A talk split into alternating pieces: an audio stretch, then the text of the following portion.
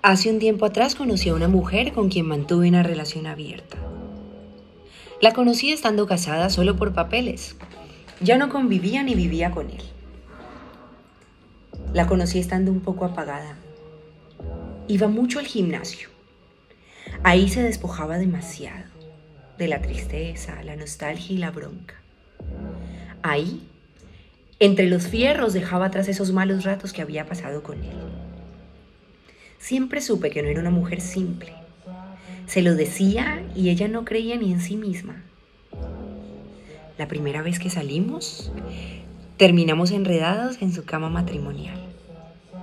La segunda vez nos fuimos a un motel. La tercera lo hicimos en una terraza. Nos divertíamos en mutuo acuerdo. Nos desnudábamos hasta el alma. Pero una noche volviendo de un karaoke, ella se quiso quedar a dormir en mi habitación. Muchas veces se lo advertí. Le dije que no. Quería cuidarla de mis locuras enfermas. Se reía, me provocaba, me incitaba.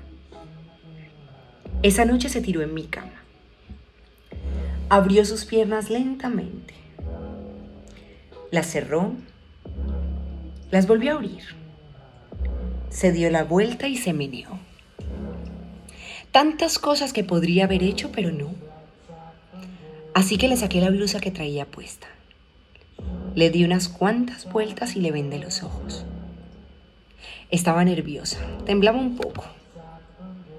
Le besé la frente y se relajó bastante un par de besos hasta llegar a su ombligo y sin que se diera cuenta encendía Crush una vara vibradora y estimuladora. ¿Dónde sentís más placer? le pregunté.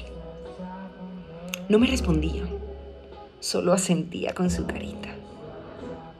Hasta que llegué a su pelvis. Primero le quemé el lugar a besos y después le di pequeñas vibraciones. Sus piernas se entrecruzaron sus labios entre los dientes y sus vellos de puntas. Sabía que entre tantos espacios erógenos, justo ahí era el indicado. Después de esa noche ya cambió.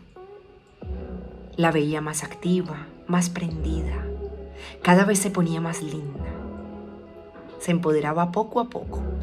Me buscaba y explotábamos. Pero por cuestiones de la vida un día nos alejamos. Ella quiso volver con su matrimonio y no funcionó.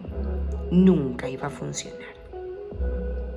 Tiempo después me escribió y me mandó una foto con una llama, tatuada en ese lugar que había sido su debilidad.